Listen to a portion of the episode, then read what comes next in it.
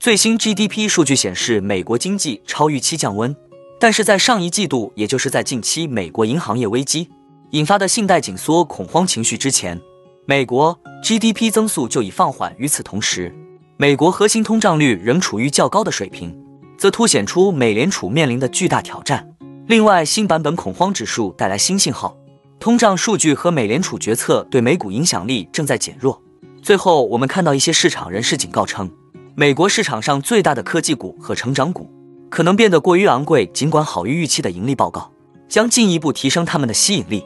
究竟现在市场的周期变化，投资人应该要如何面对呢？哈喽，大家好，欢迎来到我的财经老师说，带您用宏观经济解读世界金融市场。帮助你掌握趋势，提前实现财富自由的梦想。如果你也对股市投资理财以及宏观经济市场感兴趣，记得订阅我的频道，打开小铃铛，这样你才不会错过最新的影片通知哦。那我们就开始今天的节目吧。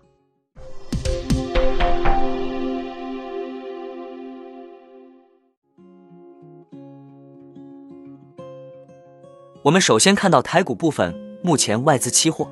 改原本的减仓转为加码多单，目前还是有一万两千口以上多单流仓。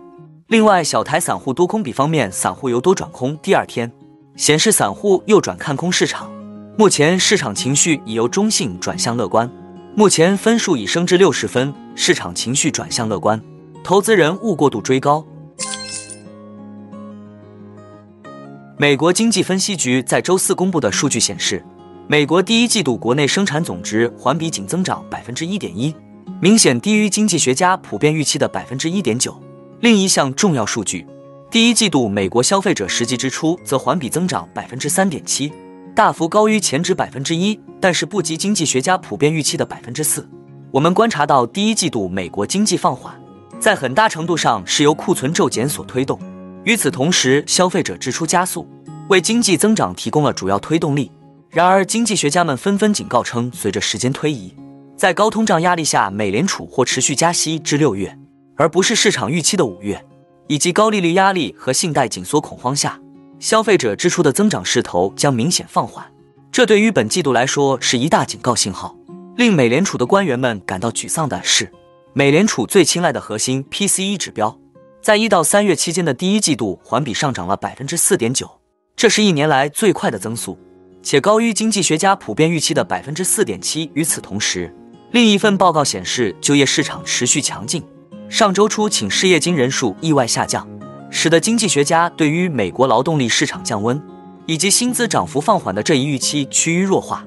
经通胀调整后，面向美国国内私人买家的最终销售额创下了自二零二一年第二季度以来的最大增幅，而去年年底则停滞不前。这一数字受到消费者支出数据的提振。CME 美联储观察工具显示，多数利率期货交易员们压住美联储下周将坚持加息二十五个基点。该工具显示，美联储下周加息二十五个基点的概率接近百分之九十，远高于上周的百分之七十九。同时，压住六月加息二十五个基点的概率也在不断上升。近日火热的通胀数据以及具备韧性的消费者支出数据，使得一些分析师预计美联储六月将继续加息。分析师表示。通货膨胀仍然很顽固，加上劳动力市场的持续强劲，这应该会使美联储保持在五月和六月维持加息二十五个基点的步伐。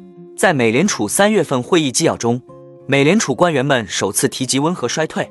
美联储预测，由于银行业流动性危机仍未彻底解决，二零二三年晚些时候将出现轻微的经济衰退。一些经济学家也预计，二零二三年美国经济将陷入温和衰退。就美国一季度 GDP 年化季率发表了观点，该经济学家仍预计美国经济在下半年温和萎缩。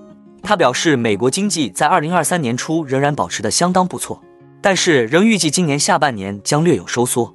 这是因为由于通常货币政策滞后，美联储加息的全面影响可能要到下半年才会被感受到。他表示，第一季度的增长主要基于一月份非常好的消费数据，二月和三月的数据已经走弱。此外，许多基于调查的指标，如 ISM 采购经理人指数、美国消费者信心指数降至九个月低点，都明显指向经济下行。从 VIX-ED 的追溯数据显示，近期市场对宏观事件的紧张程度有所下降。去年在 CPI 数据公布或美联储宣布政策之前，该指数经常出现飙升。例如去年十二月十二日，就在 CPI 公布之前，VIX ED 飙升至四十七。相比之下，在上一次 CPI 公布的前一天，该指数在四月十一日收于十九点附近。VIX ED 的下跌趋势可能是整个市场在四月份趋于平静的结果。衡量未来一个月的波动率指数及华尔街广受关注的恐慌指数 VIX。在上周也跌至二零二一年十一月以来的最低水平，这让人们有理由认为，随着通胀连续九个月走软，宏观经济形势可能不那么不可预测或可怕了。美联储将采取什么行动的不确定性似乎减少了，加息周期更接近尾声了。事实上，这项一日波动率指数并非显示宏观力量潜在影响力减弱的唯一指标，在一定程度上得益于持续的财报季，困扰股市的同步走势正被打破。本月标普五百指数成分股之间的相关性有所下降，达到二零二一年底以来的最低水平。与此同时，市场对美联储暂停加息的预期一直在升温，尤其是在包括硅谷银行在内的几家地区银行于三月倒闭之后。不过，在 Macro Risk Advisors 创始人 Dean Kernet 看来，宏观因素仍在发挥作用，投资者将注意力转移到了美国政府债务上限的最后期限上。他表示，二零二二年由 FOMC 和 CPI 不确定性导致的事件风险被计入超短期标普五百指数期权价格，尤其是在硅谷银行倒闭后情况出现变化。现在取而代之的是对债务上限的担忧，这是一个无法确定时间的风险。纳斯达克一百指数今年上涨了百分之十九，而苹果和微软以及亚马逊这三只在该指数中。占百分之四十权重的股票的平均涨幅约为百分之二十七。相比之下，标准普尔五百指数的涨幅约为百分之七。这些上涨推高了估值。纳斯达克一百指数与标准普尔五百指数之间的市盈率差距最近达到了二零二二年初以来的最大水平。纳斯达克一百指数的市盈率为二十四点五倍，而标准普尔五百指数的市盈率为十八点四倍。考虑到利率在过去十年的大部分时间里。都处于最低水平，但随着美联储为抗击通胀而加息，去年利率飙升，相对于历史水平，估值看起来甚至更高。科技和其他高增长公司通常有望在未来带来更大的利润，但当利率上升时，这些预计的现金流以当前美元计算的价值就会降低。从长期角度来看，我不确定买入科技股是不是一个合适的决定。No 减持科技股部分原因是对估值的担忧。以及美联储将维持高利率以对抗通胀的预期，好于预期的财务数据有助于证明，在经历了艰难的2022年之后，今年大型科技股的大幅反弹是合理的。推动股价上涨的部分原因是，投资者压住两家公司强劲的商业模式，将帮助他们度过日益动荡的经济环境。然而，其他人则是怀疑态度。琼斯交易公司的 Michael O'Rourke 在周三微软股价上涨时写道：“一个市值2.2万亿美元。”增长率在低至中位数的公司，其市盈率超过三十倍，这是一个有趣的市场。微软公布的业绩超过了收入和利润预期，股价上涨了百分之七点二。另外，Meta 的股价周四上涨了百分之十五，今年迄今已上涨了大约一倍。他表示，很难让人对业绩超出预期的公司印象深刻。我们不会购买大型科技股，他们被严重高估了。与此同时，瑞银全球财富管理的分析师表示。在标准普尔五百指数中，权重很大的大盘股的上涨不太可能继续支撑大盘指数。他们指出，从历史上看，在盈利预期更为乐观、债券收益率较低的时候，标准普尔五百指数的当前估值一直保持不变。当然，对科技股的担忧已经持续了几个月，但这并没有阻止投资者涌入科技股。